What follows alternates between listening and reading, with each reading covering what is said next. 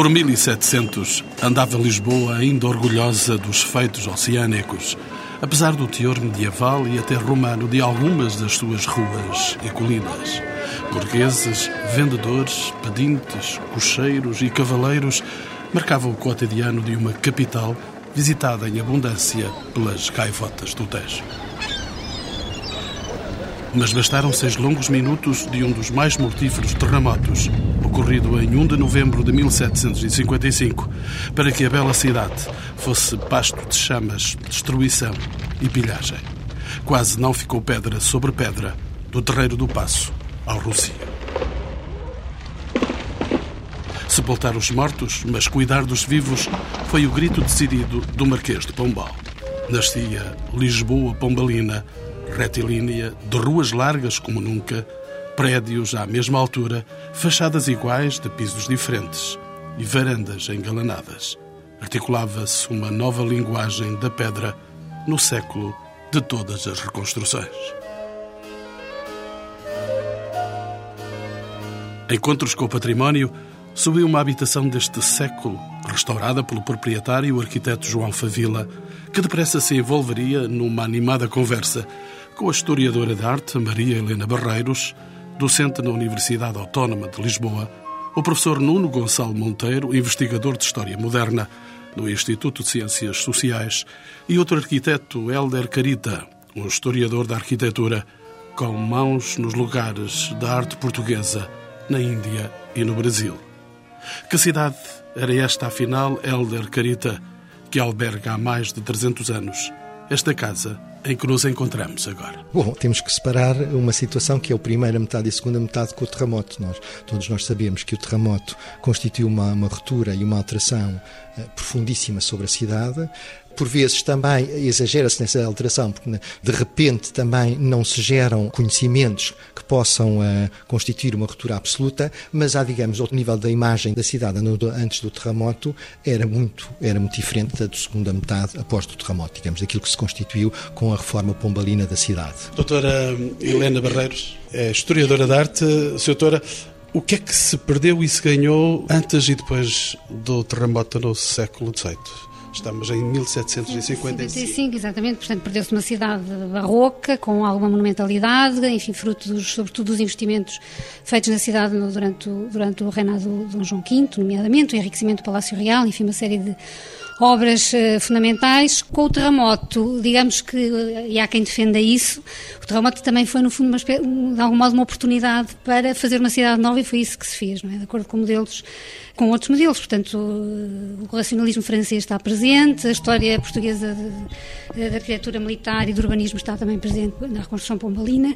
E há um aspecto que é muito importante, que penso que vale a pena salientar. Para mim, a reconstrução pombalina constitui, no fundo, a emergência da habitação corrente média para os estratos médios da sociedade que estavam, nessa altura, a formar-se e a afirmar-se socialmente. Professor Nuno Monteiro é hum, investigador da área social e política. Este quadro, este cenário, interpela? Apenas para reforçar o que acabou de ser dito, interessantes do terremoto é a nova geografia da cidade que o terremoto cria.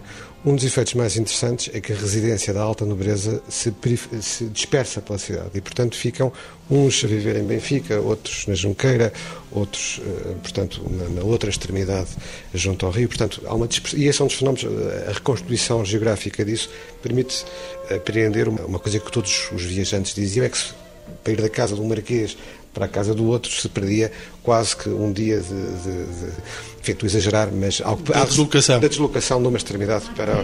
O testemunho do Marquês de Bombel, que era o embaixador francês, que se queixa amargamente que para fazer visitas à aristocracia portuguesa se percorre quilómetros. nunca existiu rigorosamente, mas se existiu, apesar de tudo, a dispersão era menor e a partir do terremoto há uma enorme dispersão, digamos, das elites sociais mais preeminentes. E pelo contrário, como foi dito antes, a zona central da cidade é, eh, sobretudo, e é particularmente a zona reconstruída, habitada por estratos uh, médios. O facto de não existir no centro da cidade verdadeiramente um palácio real, durante, uh, que é outra, outra enfim, há muita discussão sobre onde é que ele, estava esteve no castelo, não é? Não, quer dizer, esteve projetado, parece, para Campo de Ourique, mas a verdade é que nunca chegou a existir. E isso fez com que este fenómeno, ou seja, não havia um centro, não havia uma zona nobre por excelência a seguir ao terremoto na cidade de Lisboa. Isso é um aspecto muito curioso e muito interessante, relativamente diferente da situação anterior, que vem apenas, estou apenas a reforçar o que acabou de ser. Diferente é a cidade hoje desse tempo, passaram 300 eh, anos. A verdade é que até onde é que chegava essa cidade? Nós hoje temos uma, uma configuração da cidade mais alargada. Não, evidentemente a cidade pouco saía das, das antigas portas, foi crescendo, eh, sobretudo na direção, portanto, ao, ao mar, também na direção, eh, enfim, àquilo que depois será o passeio, o passeio público, mas eu penso que salientaria só a esse respeito que esse crescimento uh, se foi dando de uma forma relativamente uh, espontânea. Fora das zonas demarcadas, foi uma coisa que foi, foi seguindo os impulsos de crescimento demográfico e até de crescimento económico. Uh, é bom não esquecer que as avenidas novas são um fenómeno muito tardio e para Lisboa que temos hoje não é sequer a Lisboa de 1800 que em grande medida ainda não era uma cidade reconstruída, ainda tinha muitas zonas completamente por reconstruir. Não é? Arquiteto de Carita. Estava só a pensar é na questão da cidade e do termo. Isto é, eh, uma das características que nós temos mesmo da Idade Média é uma importância significativa de uma zona periférica de pequeninas quintas, hortas e que constituíam, numa certa maneira, uma unidade mesmo com a própria cidade. Isto é, a cidade vivia interligada com essa cintura de pequeninas quintas, mas constituída um pouco uma unidade conjunta uma unidade fundamental mesmo à questão da própria imagem da cidade. Como é que a, a imagem e as, e, a, e as próprias lisboetas se viam a si próprios como cidade e esse elemento é um elemento importantíssimo, eh, digamos, até o século XVIII, até, talvez até o final do século XVIII. Arquiteto uh, João Favila? Obviamente não tenho um conhecimento teórico, o meu conhecimento é mais de observação da cidade, por isso simples de usufruir da cidade e olhar. E acho que a cidade do século XVIII, pelo menos gosto sempre de imaginar assim, seria muito mais fluvial, seria uma cidade muito mais ligada com o rio, ou seja, a, a grande estrada da cidade era o rio, e, portanto, havia um desenho urbano eh, em que estava completamente virado para o rio. Portanto, a pessoa, quando chegava à cidade, vinha pela estrada principal, que era o Tejo. E ao vir pelo Tejo, percebia uma série, na Junqueira é claro, em Belém é claro, vinha progressivamente a entender uma cidade que é riquíssima ao nível da topografia eh, e da sua relação com, com, o rio, porque realmente o estuário do Tejo é notável geograficamente ao nível eh, mais amplo e mais eh, localizado e parece-me que havia muitos palácios e muita construção, mesmo após o terremoto há essa percepção. Claramente, eu acho que o Terreiro do Passo é uma praça muito mal compreendida e tem claramente a ver com um desenho para o Tejo. Para Se calhar ainda chega... nos nossos dias é mal compreendida. Exatamente, é isso que eu digo. É hoje em dia que é mal compreendida, ou seja, é uma, é uma praça que só se entende quem vem de barco. É surpreendente que eu eh, vivi muitos anos em Lisboa e nunca tinha visto barco. Quando vi de barco, quando atracei, realmente aquilo fez uma, uma espécie de claridade. E eu acho que isso era, era um aspecto fortíssimo, porque há imensos uh, relatos de viajantes que vinham de Cabo e fazem descrições notáveis sobre Lisboa pelo aspecto pitoresco e pela miscenagem de povos e culturas e não sei o que tinham muito a ver. Todas estas praças, que eu acho que era um tema para se pegar definitivamente, que são as praças que se relacionam com o Tejo, que é a Praça das Cebolas, que é uma praça notável ao nível da luz da relação com o rio, que é fantástica. É a Praça uh, do Terreiro do Passo, que é outra praça que ainda não descobrimos hoje em dia a sua vocação, e o Castoré, que é tão maltratado e é, uma, é uma praça realmente com um charme, com uma relação com o Chiado, com tudo, que nós não conseguimos ainda hoje em dia descobrir a vocação. É uma vocação profundamente fluvial e é preciso recolocar o Tejo no lugar que ele merece. Esta é a intuição e o olhar do arquiteto João Favila. Como é que vê esta situação a historiadora de arte Helena Barreiros? documentos históricos de facto comprovam que o João Favila acaba de afirmar e justamente ocorreu uma leitura que estou neste momento por acaso a fazer, que são as memórias da Madame Junot, a Laure Junot, mulher do invasor francês na altura das, das guerras napoleónicas, que justamente faz uma, uma descrição, é quase as palavras do João Favila, e, e do Ela Carita também, a questão das quintas, dos palácios, disto tudo um, um imenso jardim com, com com arquitetura, Lisboa oferecer esse panorama justamente por quem, quem chega do Rio, porque toda a gente de facto chegava no Rio, através do Rio, portanto é de facto a grande estrada da cidade. E é um, um aspecto que é curioso e que ela evoca muito bem e que nós, é uma ideia que nós perdemos completamente, é, era a movimentação de embarcações de todo o tipo, de luxo, sem Ferraris, sem Ferraris, enfim, de todo o tipo, que estava permanentemente frente ao terreiro do Passo e, enfim, né, ocupando aqui o, a zona do estuário do Tejo, com uma animação extraordinária de, de vida de rio, vida fluvial, com muitas embarcações, etc., quando nós agora temos uma, de vez em quando passa um carro, sabe? De facto, é, é uma realidade que nós perdemos. Um detalhe é que também é interessante que havia essa circulação no Rio. Professor Nuno Monteiro. Se fazia também eh, porque havia muitas deslocações para Almada, havia muita gente que tinha quintas em Almada e que se deslocava lá com alguma regularidade, enfim. Eh, e portanto também havia uma relação de um lado com o outro do, do Rio, não é? Arquiteto Helder Carita, agora são os teus olhos. Sim, não, eu só queria chamar a atenção que nós estamos a falar um pouco do século XVIII, mas esta Lisboa voltada para o Tejo, é, digamos, marcada a partir do, do período manuelino e a partir do Manuel, digamos, ela até o século XVIII e até o terremoto, ela tem esta configuração, ela volta-se toda para o Tejo, o Tejo é como uma espécie de autoestrada onde toda a circulação, ou mais um boulevard, no sentido de que não era só a circulação, eram as grandes casas, era, digamos, Lisboa estava espelhada no Tejo e o Tejo, digamos, representava como uma espécie de contra-imagem à cidade. E isso realmente é que é um marcante, mas é, digamos, é uma característica que lhe vem desde o período manuelino. Sr. Professor Nuno Gonçalo Monteiro, as profissões, como os ofícios, o comércio, foram determinantes para a organização da cidade? Foram certamente. E é preciso ter em conta que Lisboa tem, digamos, uma dupla feição. É, por um lado, corte, e é, por outro lado, cabeça de um império e uma cabeça comercial do, do, do império. O entreposto principal de um, enfim, um império e de uma série de territórios que, em princípio, só podem comerciar passando por. Enfim, cujo comércio passa, antes de passar para a Europa, tem que passar pelo Porto de Lisboa. Essa dupla feição da cidade de Lisboa traduz-se, curiosamente, na sua estrutura social, na combinação de duas componentes que aqui confluem e que noutros casos não confluem. Tal como em Nápoles ou em Madrid, Lisboa é uma cidade de criados, com muitos criados. Em Madrid eles seriam cerca de um terço da população, em meados do século XVIII, em Lisboa eram um quarto. Já tinham chegado até da África? É, já tinham chegado à África, já, já houve alturas em que tinham vindo mais da África, mas, enfim, ainda havia escravos negros antes da, da abolição pombalina do seu estatuto no, no, Reino, mas já não tinham a mesma quantidade que tiveram no início do século XVI ou em finais do. Enfim, por essa altura, não é? De qualquer maneira, é, uma das dimensões é que Lisboa era uma cidade de criados, com, portanto, um quarto da sua população é, reclassificada como uma população de criados. E, por outro lado, a dimensão comercial está, é, e a dimensão, no fundo, de cabeça de um império, traduz-se no peso que as ocupações artesanais tinham em Lisboa. Sejam as ligadas à construção naval, sejam as ligadas eh, enfim, a todo um conjunto muito amplo de ofícios. A velha designação de artes e ofícios. Pois, eh, muito diversificados, eh, mas que eram, de resto, cerca de um terço, pouco menos de um terço da população de Lisboa, e eram o grupo ocupacional mais numeroso na cidade de Lisboa.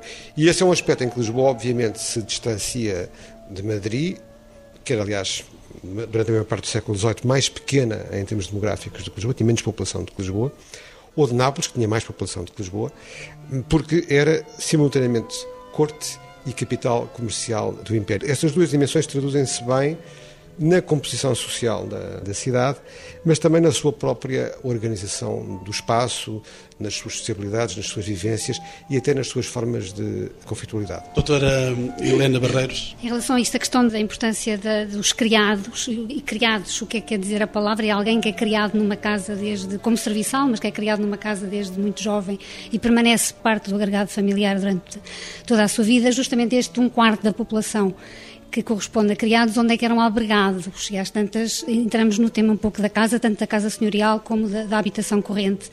E era um aspecto que me interessa particularmente porque é objeto de investigação da minha parte. E, e justamente nós estamos, no, curiosamente, nós estamos no edifício onde estamos a fazer esta gravação, portanto é um prédio de rendimento, Pombalino, da década de 70, penso eu. O que eu queria chamar a atenção justamente é que este prédio, que é, uma, é um prédio, enfim, de habitação supostamente corrente, não é um palácio, justamente mantém o dispositivo de entradas diferenciadas na habitação. Uma entrada de serviço, que seria utilizada por tais criados e por quem abastece a casa, e uma entrada principal, que foi aquela que nós, nós utilizamos, que utilizámos quando entramos aqui, que de facto eh, reservada às visitas e aos proprietários, o que é interessante, pronto, é interessante a manutenção desse dispositivo, eh, justamente porque tem que ver com esta população especial que são, que é a criadagem que o, que o professor Nuno Gonçalo Monteiro acabou de referir. E arquiteto Heller Carita? Pois, é um aspecto interessante porque houve uma historiografia que, em relação ao século XVIII e mesmo quando ao século XVII, achava extraordinário que os palácios portugueses eram desérticos, tinham muito poucas coisas,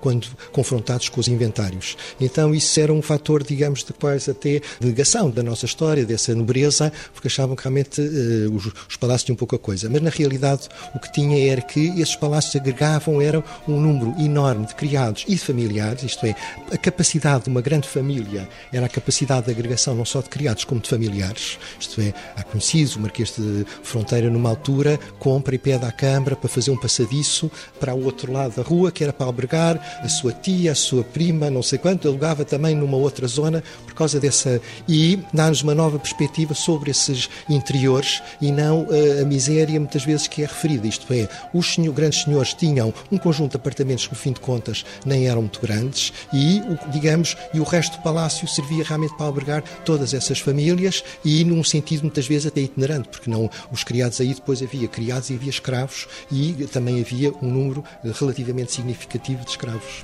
Professora Nuno Monteiro.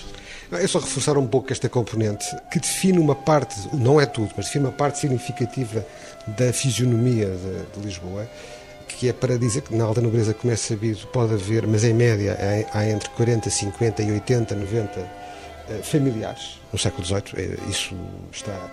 E isto reflete-se na estrutura das despesas correntes das grandes, das grandes casas, enfim, que eu contabilizei em tempos, e que é interessante porque também mostra o que é que era considerado, quais eram as dimensões de representação que se privilegiavam. E em média, nas grandes casas, dois terços das despesas correntes são gastas com a cozinha, com os criados e com as cavalariças. O que quer dizer que. Os carros da época. Sim, os cavalos, etc. Bom, com esta hierarquia, primeiro em geral cozinha, depois enfim, o pagamento dos criados e depois que se chamavam a família, os criados eram chamados nas contabilidades sempre a família, e depois a, a cavalariça. Isto é interessante porque, evidentemente, se nós formos para Londres ou para Paris na altura, no século XVIII, já não é assim. Há muito menos criados nos hotéis de vila em Paris do que aqueles que existiam em uh, Lisboa e mesmo em Londres eram menos uh, numerosos. Isto significa que as dimensões de representação de estatuto em Portugal tinham, de facto, umas, algumas características que nós podemos fazer remontar, provavelmente, a épocas anteriores, eh, ou que são eventualmente uma continuidade de épocas anteriores, ou que eventualmente são até a transposição para um espaço urbano de uma ideia de grande casa que nós adivinhamos mais facilmente num espaço não urbano, mas que em todo caso são uma característica marcante da sociedade portuguesa e de Lisboa em particular na segunda metade do século XVII, durante todo o século XVIII, e que não tinha desaparecido no início do século XIX. Ainda vou ouvir a opinião de Helder Carita.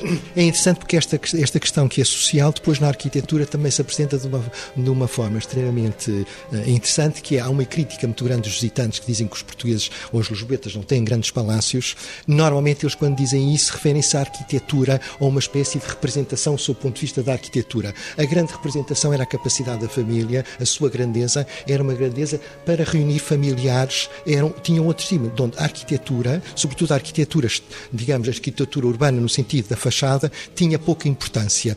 Esses grandes palácios viviam para dentro, à volta muitas vezes grandes pátios e, digamos, a sua grande nobreza, a sua grandeza era nessas capacidades e não tão na leitura arquitetónica muitas vezes do exterior. Doutora Helena Barreiros, acho estar ainda a tempo para lhe perguntar que tipo de habitação existia e se construía na cidade oitocentista? A grande diferença, no fundo, da segunda metade do século XVIII e início do século XIX, portanto, a grande diferença relativamente ao período joanino, como já tivemos ocasião aqui de reafirmar, é de facto a emergência de uma habitação de estatuto médio, portanto, destinada a uma nova classe que se está em formação, a burguesia, no fundo, que será justamente a grande atora social das transformações sociais no século XIX, com a Revolução Liberal e tudo mais. E, obviamente, que se continuam a, a construir palácios, portanto, portanto, a aristocracia, embora, enfim, sofrendo transformações na, na, sua própria composição, eh, continuará, continuará a haver algum investimento em arquitetura nobre, mas de facto eh, o tecido da cidade, como aliás é, é normal e é comum e que assim seja, o tecido urbano da cidade é maioritariamente composto pelo modelo pombalino de habitação corrente, aqui centrado no miolo da Baixa Pombalina, com influência noutros, noutros núcleos, portanto, noutros núcleos urbanos eh, exteriores à Baixa, e no fundo como modelos de habitação de ponta na época, claramente. Eh, simultaneamente, mantém-se, isso é interessante, mantêm-se tipologias de habitação pré-pombalinas, portanto, de lote estreito e comprido, etc. Portanto, ainda com outro tipo de formalização, tanto ao nível das dimensões do lote como da própria eh, arquitetura e da, da organização dos interiores, que justamente nascem com bastante vigor eh, nas zonas não, não controladas pela Casa do Risco, os arquitetos pombalinos, nomeadamente na Lapa, etc., começa a ser todas essas colinas, portanto, para o oeste, que descem para o Tejo, começam realmente a ser urbanizadas nessa altura, um bocadinho fora, enfim, ainda reproduzindo modelos que são anteriores ao, à Casa Pombalina, portanto, ao, andar pombalino, que é como este onde nós estamos. Arquiteto Helder, Carita, há diferenças entre as habitações que se localizam no centro da cidade de Lisboa e as que se localizam em áreas mais afastadas? Claro, em princípio, uma corresponde à Quinta de Recreio, é uma tradição que se vai formando, mas que se acentua muito. Há bocadinho tínhamos falado da nobreza situar muito na periferia. Na generalidade, depois do terremoto, essa nobreza toda que tinha palácios em Lisboa, abandonou esses palácios e passou a habitar nas Quintas de Recreio que tinha. Por exemplo, nós no Bairro Alto, hoje não temos praticamente tudo, temos só um palácio, porque a maior parte da nobreza transformou esses palácios em habitação, em regime de habitação, e digamos o que vemos é que toda essa nobreza passa a habitar permanentemente nas suas casas, nas suas quintas de recreio, como é, por exemplo, a Fronteira, ainda hoje, que temos uma representação lindíssima de um caso uh, magnífico. Houve na cidade de Lisboa, ser arquiteto, decisões camarárias por urbanizar e construir eh, bairros com um caráter especificamente residencial, talvez o bairro Alto, essa já, pronto, isso já são fenómenos do século XVI, são fenómenos muito antigos e que têm sido, digamos, esse está mais ou menos estudado do bairro Alto, mas há, digamos, uma articulação que passa-se entre o bairro Alto 16 e mesmo outras áreas, depois Santa Catarina, a Bica, mesmo a zona toda de São José, ali do, do São José dos Carpinteiros, que também tem uma zona muito grande de arquitetura, de, de, que é uma arquitetura de programa, que muitas vezes é colada ao, ao Pombalino, na medida que não é muito bem estudada, mas que tem uma autonomia muito clara e que constituiu durante os séculos XVI 16 e 17 tipologias consistentes e muito coerentes e que, no fim de contas, faziam um corpo arquitetónico da cidade no seu conjunto. Professor Nuno Gonçalo Monteiro, o investigador, os olhares do social e da política sobre esta realidade oitocentista. Havia, naturalmente, diferentes tipos de habitação de acordo com as diferentes classes. Bom, evidentemente que havia uma relação entre os modelos de construção e a hierarquia social.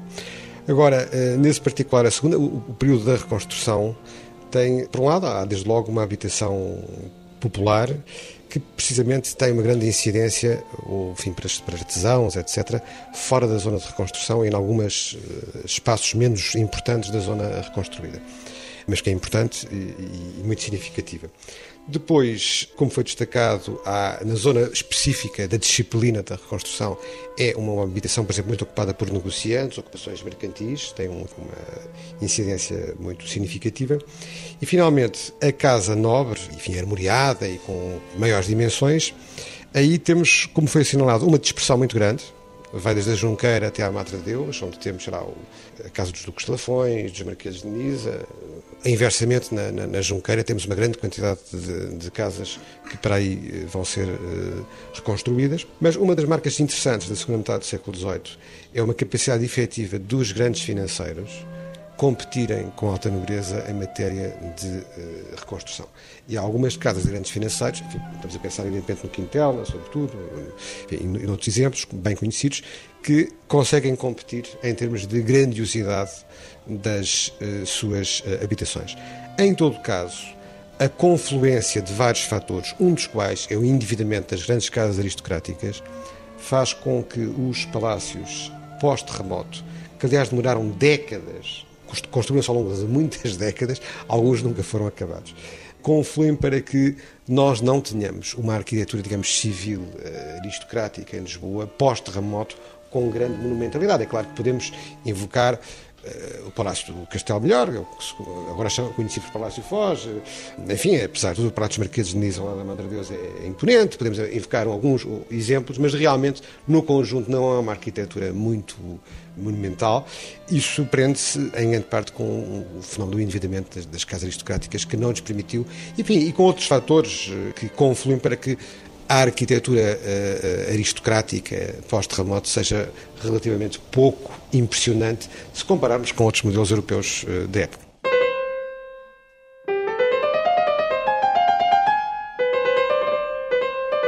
Eu vou pedir aos meus convidados que me sigam com uh, os olhares do proprietário desta casa Uh, o arquiteto João Favila vai-me mostrar esta sua casa, uma casa do século XVIII.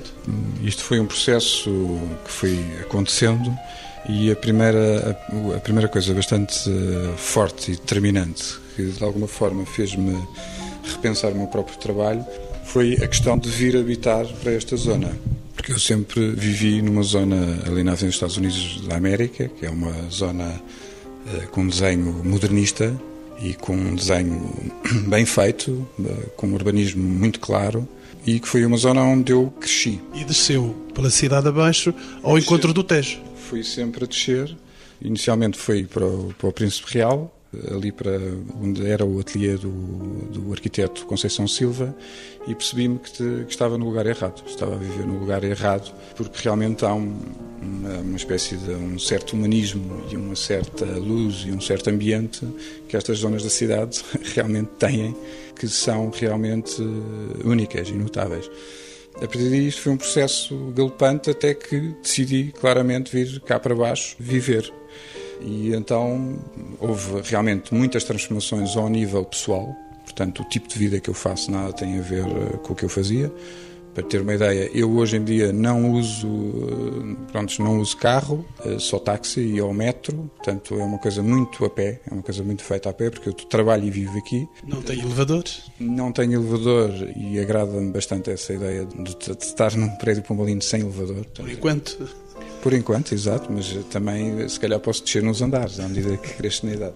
Ou seja, e para dizer essa questão do elevador, eu acho que estes prédios pombalinos revelaram-se, ou foram-se revelando para mim, uma fonte de reflexão sobre o meu trabalho.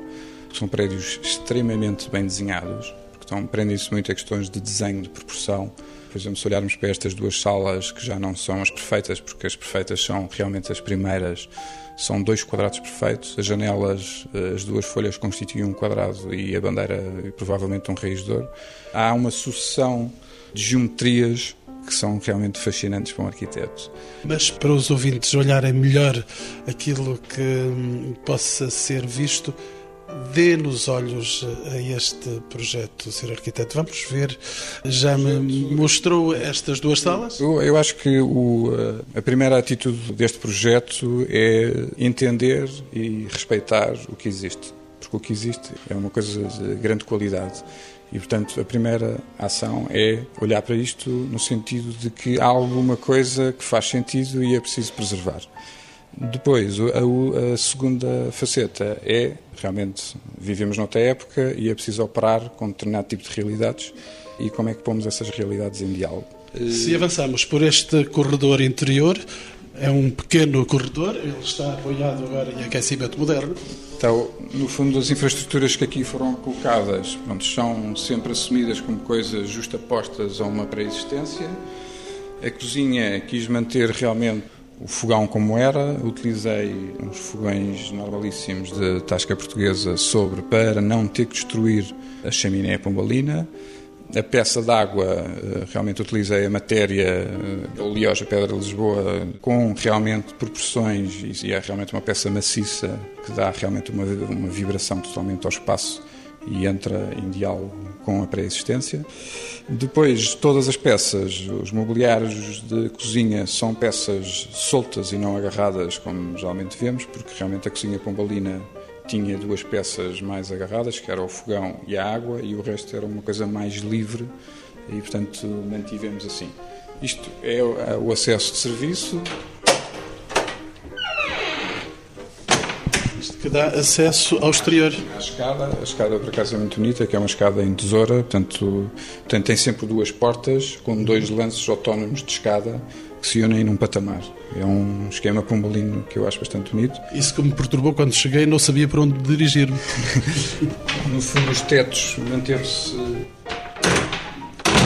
Eram os tetos que tinham, eh, que estavam muito estragados, mas fizemos, que é o teto em saia e camisa e depois a grande intervenção. Sai a camisa de madeira. Sai a camisa de madeira.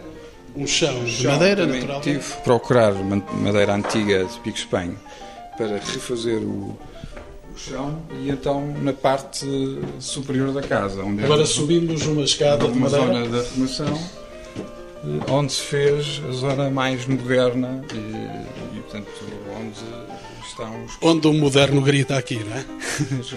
não diria que grita, mas que dialoga, acho que é a palavra mais certa, porque a morfologia do, uh, foi mantida e o sistema estrutural está intacto.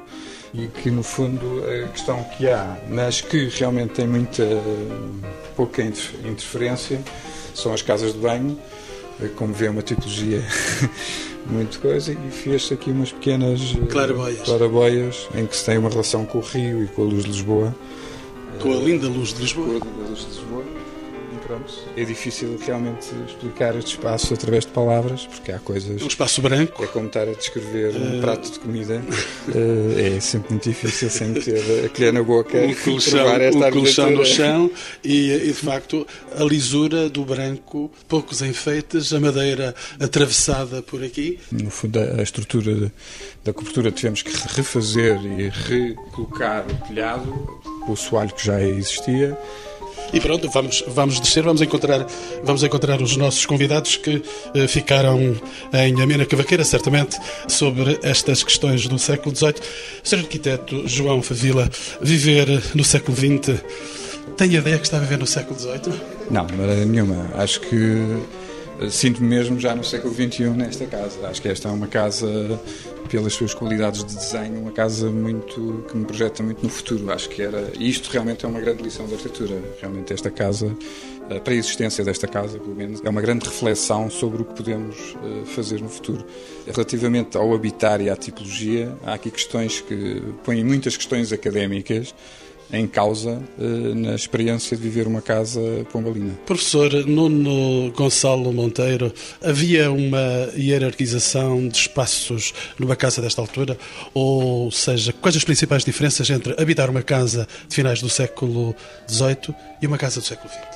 Bom, já depende do tipo de casas. Nós somos as casas populares destas épocas, elas eram muitas vezes constituídas, no século XVIII em particular, por uma única divisão. E essa, aliás, a matriz de origem. Não há, não há uma distinção entre de lugares de dormir podiam ser constituídos por uma única divisão. Quer dizer, não havia o estanque que há. Não, portanto, a raiz disto no século remota, da, no século XVI e XVII, as casas populares eram constituídos por uma única divisão. Esse é o padrão mais comum. E é precisamente no século XVIII que isso começa a ser mais uh, matizado, até porque a diferenciação social é maior, há artesãos já enriquecidos, uh, que têm já casas com uma certa dimensão. Enfim, é nesta altura que começa, inclusive, a esse nível, a desenhar-se algum esboço de privacidade. Em relação às casas nobres, a tipologia, enfim, é muito difícil fazer uma tipologia geral porque há grandes diferenças, mas claramente há um andar térreo onde ficam as cavalariças, onde ficam os criados, onde muitas vezes eh, até se alugam lojas para outras eh, de aluguer, pura e simplesmente.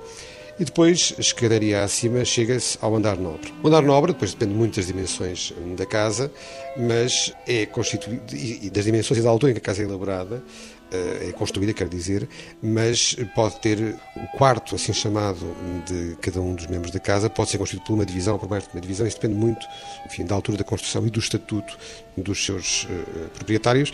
E pode haver uma ou várias salas como espaço de representação. Enfim, a tipologia é muito diversificada, é difícil estar a resumir em poucas palavras aquilo que é muito, muito variável. Em todo caso, a Casa Nobre distingue-se por ter sempre dois andares e, evidentemente, dois andares pelo menos, pode ter também um terceiro, eh, mas, eh, e geralmente, o primeiro andar é que é o andar nobre por excelência.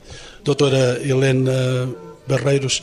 Podemos falar, eh, nestas circunstâncias, de noções de conforto, de comodidade, de higienização? De algum modo. Eu vou, de qualquer forma, voltando à questão que, acabou de colocar, gostaria de acrescentar, se me é permitido, portanto, a questão da habitação corrente comum dos tratos médios no século XVIII e no século XXI, se quisermos, ou no século XX, eh, há um aspecto que me parece interessante salientar, que é, de algum modo, é, é caso no apartamento onde nós nos encontramos neste momento, há realmente uma série de salas que, normalmente, à, semelhança da Casa Nobre do Palácio, são salas que são e muitas vezes as casas permitem um percurso que é no fundo circular ou até percursos alternativos sem que uh, cada divisão esteja vocacionada para uma função muito específica. Aliás, isso também é uma, é uma característica da Casa Nova. Por exemplo, a sala de jantar é móvel, pode-se montar uma zona de refeições um, um, para uma recepção, inclusive para um jantar importante, em qualquer das salas disponíveis do Palácio. Portanto, digamos que não há, não há funções fixas atribuídas a uma divisão em particular em sentido claramente oposto ao que é normal durante a habitação no século XIX e XX.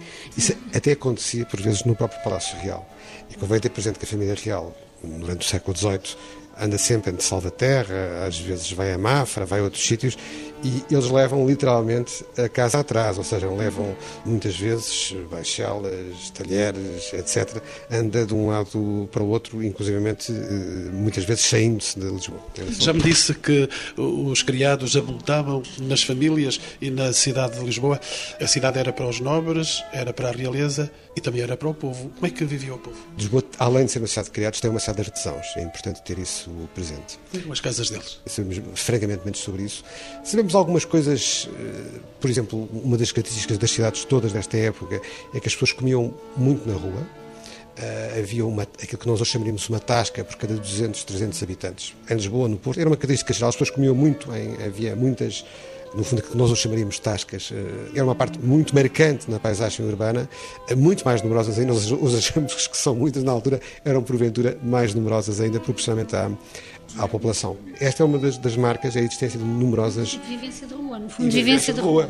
Sim. Arquiteto Helder Garita. Enfim, as tascas dividiam-se em dois tipos. Havia propriamente aquelas adega que tinham vinho, o que acontecia, também havia muitos a vender os ambulantes que fritavam o peixe. Aliás, há um aqui, os bacalhões muitas vezes eram o fita-peixe, havia muitas zonas e o que acontecia era que eles compravam o pão, pão, que era um pão, bastante, um pão grande à maneira, digamos, do alentejano, do alentejano cortavam, colocavam ou peixe ou, uh, ou carne em cima e depois iam buscar um copo à adega. E essa, digamos, era grande parte, digamos, da população, da comida da população, sobretudo ao, ao almoço. Claro que aqui há um aspecto importantíssimo, é que a casa, até o século XVIII, não tem de maneira nenhuma, sobretudo tanto na nobreza como para as populações mais, eh, mais pobres, não tem o significado que tem hoje. A casa tinha o significado era só para dormir e praticamente não tinha objetos nenhums, mas é porque as pessoas não precisavam deles. Quer dizer, tinha uma arca que guardava as suas coisinhas e daí também a sua a circulação, até na nobreza, que levavam de um lado para o outro, sistematicamente levavam as coisas de um lado para o outro. Sobriedade não é sobriedade, digamos, é um outro sentido do espaço, da representação.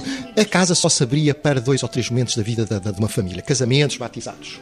E o resto da casa não estava aberta e não funcionava como nós hoje entendemos. Era só um sítio onde se dormia e dormiam todos uns por cima dos outros, de uma certa maneira. Isto é, eu posso, há bocadinho estava a falar, há uma, há uma carta de uma rainha portuguesa com muita graça que ela manda à filha a dizer: quando o rei estiver fora, não dormes com menos que cinco aias no quarto. Ora, para uma situação deste género, é que elas dormiam todas no chão. Isto são aias de alta nobreza. O resto das pessoas, e nós encontramos depois, temos documentos, por exemplo, Mafra acontece que há registros de dezenas e dezenas e dezenas de estrados. Quando lá chegava à corte, eles dormiam todos no chão em cima desses estrados. Não, mesmo na casa pobre, por exemplo, nós vemos o bairro alto. A casa do bairro alto tinha normalmente essa tipologia 16, 17 e vem até quase ao 18. Ela tem uma pequenina sala para a frente e um quarto médio e uma cozinha cá atrás que deveria servir só para a noite.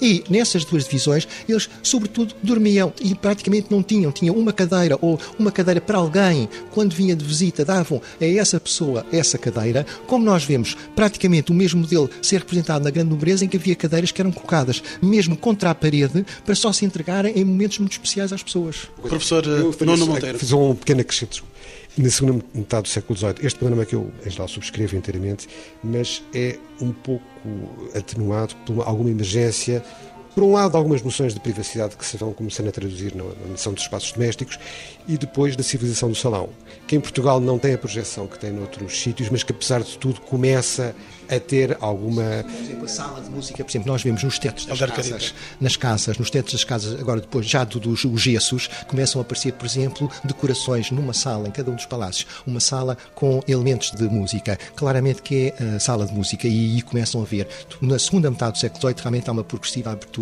da casa, da família, à vida social. Isto é uma. Eu acho que há uma questão. Há aqui uma questão que também não, não está a ser revelada, e eu já vi alguns, até já li alguns textos do, eh, do Heller Carita que fala disso e que eu acho que é realmente determinante e decisivo para perceber a casa portuguesa, que é os aspectos de influência Norte de África, Ásia e não sei Portanto, há uma, e a cultura árabe, ou seja, esta cultura do chão, o tapete da almofada, da mobilidade, também é uma, uma influência realmente eh, Norte África, árabe, riquíssima, do pátio, da questão da família como agregado virado para uma certa intimidade e para um certo descolar do ambiente da rua que é muito interessante. E, portanto, no século XVIII eu acho que começa a haver uma abertura uh, maior até à cultura do norte da Europa e ao iluminismo e às questões da razão e a uma certa cultura do salão que é muito distinta de uma certa cultura que está muito enraigada, ainda hoje se vê eh, na arquitetura, menos no mobiliário, óbvio, mas ainda se consegue, que tem a ver com um certo intimismo, com uma certa relação com a casa, de um certo despojamento que tem a ver com os objetos os objetos criam uma certa encenação um certo ambiente intimista. Ser arquiteto, Helder Carita, é arquiteto, eh, a pergunta ser-lhe-á dirigida necessariamente quem é que construía estas habitações? Os arquitetos? Sim, sim, não, digamos, seria, eram os construtores, mas digamos, é muito recente, é uma história, há uma historiografia muito recente que tem reconhecido, digamos, o papel determinante que foram os engenheiros, chamados engenheiros mós e os mestres, que no fim de contas eram os eh, agregados à Casa Real e que têm uma importância enorme, não só ao longo do século XVI e XVII, e que vão funcionar realmente de uma forma magnífica no Pombalino. Isto é, nós vemos que Passado praticamente uma semana depois do terremoto, Manuel da Maia manda uma dissertação sobre o problema do urbanismo e da reconstituição e percebe-se que há toda uma escola e todo um conjunto de instituições que estão preparadas para fazer imediatamente o projeto e uh, iniciarem a reconstrução de, de, Lisboa. Isto é, digamos, de uma forma notável. E que materiais eram utilizados, então? Os materiais são os materiais uh, tradicionais, mesmo tem-se falado muito da gaiola como uma invenção do Pombalino, eu penso que é muito mais uma, é uma sistematização, digamos, o que se faz, mesmo a standardização de elementos que se reproduzem muitos mesmos, já era típico, de, digamos, da nossa provedoria de obras. Elas já se regulava com preços tanto para parede, para portas, para janelas, para as molduras das as molduras em pedra com um palmo, tinham um preço e todos esses elementos eram tabulados. Onde o que acontece no Pombalino é uma maior sistematização e uma maior ainda estandarização desses elementos, mas era, é, digamos, entra dentro de uma tradição portuguesa de elementos mínimos da arquitetura, elementos que estavam eh, sistematizados e que se iam repetindo e que nós, por exemplo, vemos no bairro Alto quando passamos e vemos, no fim de contas, uma grande coerência de uma arquitetura que repete os mesmos tipos de elementos com pequeninas variações, mas há uma enorme coerência em todo o conjunto urbano. Arquiteto João Favila, como se podem perpetuar e quais as funções que devem desempenhar estas habitações, mantendo o seu caráter original? Eu gostei muito desta, desta discussão do Carita, de uma certa elementaridade da coisa. Acho que devemos pensar sempre que a cultura portuguesa é muito engenhosa e, e muito sofisticada. Se pensarmos numa açorda alentejana, sabemos que ela leva muito poucos ingredientes, mas é deliciosa não vale a pena pôr natas na açorda, porque a açorda é mesmo com aguinha, coentros e pão bem feito. Se tivermos essa ideia, é uma ideia que eu acho que é profundamente arquitetónica da nossa identidade, que se pode ver em realmente alguns arquitetos eh, hoje em dia consagrados até internacionalmente por conseguirem identificar e perceber essa filosofia de que com muito pouco, mas acertado, se pode fazer um ótimo cozinhado. Uma ótima sopa mesmo. Sr. Arquiteto, entretanto, acha que esta Lisboa oitocentista está aí para ser habitada no século XX? Tanto quanto sabemos, o Rocio perdeu recentemente os últimos dois habitantes que tinha. Neste momento não reside nenhuma família no Rocio. É inevitável termos que repensar isso. É quase obrigatório repensarmos esse assunto, porque realmente isto é uma zona da cidade notável e que tem que ser eh, reabitada e que tem que ser reestudada, não tão através de, dos livros, mas mais através mesmo das pedras e das coisas, porque há realmente ótimos estudos, há muito envolvimento, mas é preciso que as pessoas consigam experimentar isso se crie condições urbanísticas para que as pessoas consigam habitar esses espaços, porque são espaços extremamente qualificados e que é incompreensível para mim atravessar a Baixa e sentir que muita, muito poucas pessoas habitam sabendo eu que é realmente ótimo habitar esta zona da cidade. Até por experiência própria. Exatamente, por experiência própria, acho, embora também sinta que uh, há realmente uma, uma, mudança, tem havido uma mudança, sinto que há imensa gente a querer voltar para o centro da cidade. Há realmente já muita gente que o consegui fazer, mas realmente a nossa cidade é muito maltratada porque ela tem realmente dinâmicas ainda que não ajudam uh, nada. Sr. Professor Nuno Monteiro, estamos eh, perante uma cidade maltratada no, em termos habitacionais? Pá, eu vou fazer um comentário que tem pouco a ver com a minha especialização enfim, profissional. É cidadão deste país. eu acho que, uh, do ponto de vista da preservação do património construído, e aqui devo dizer que não é só do século XVIII, é do século XIX e o do século XX, que, do meu ponto de vista, em Portugal, e em, em geral e em Lisboa também, continua a reinar algo parecido com a barbárie, porque se continua a deixar ir tudo abaixo, continua-se a permitir que em zonas em que, de acordo com o plano diretor municipal, se deve respeitar a traça originária de construção dos edifícios, se mandem prédios abaixo. Isto acontece em toda a Lisboa. E, para falar com franqueza, e pelo facto de eu ser especialista do século XVIII, isto não, não se deve restringir à arquitetura do século XVIII, deve-se alargar ao do século XIX e à do século XX. Basta passearmos pela Avenida da Liberdade e pela Avenida da República para nos apercebermos de que ainda hoje, no século XXI, é possível mandar tudo abaixo e construir da forma que se quer, sem respeitar qualquer tipo de legado de anteriores gerações. E, portanto, eu penso que isto é uma coisa grave e eu não posso deixar de utilizar esta oportunidade para salientar isto, porque é qualquer coisa que me choca e que penso que não serei certamente o único. Arquiteto Helder Carita, deixo-lhe a última palavra.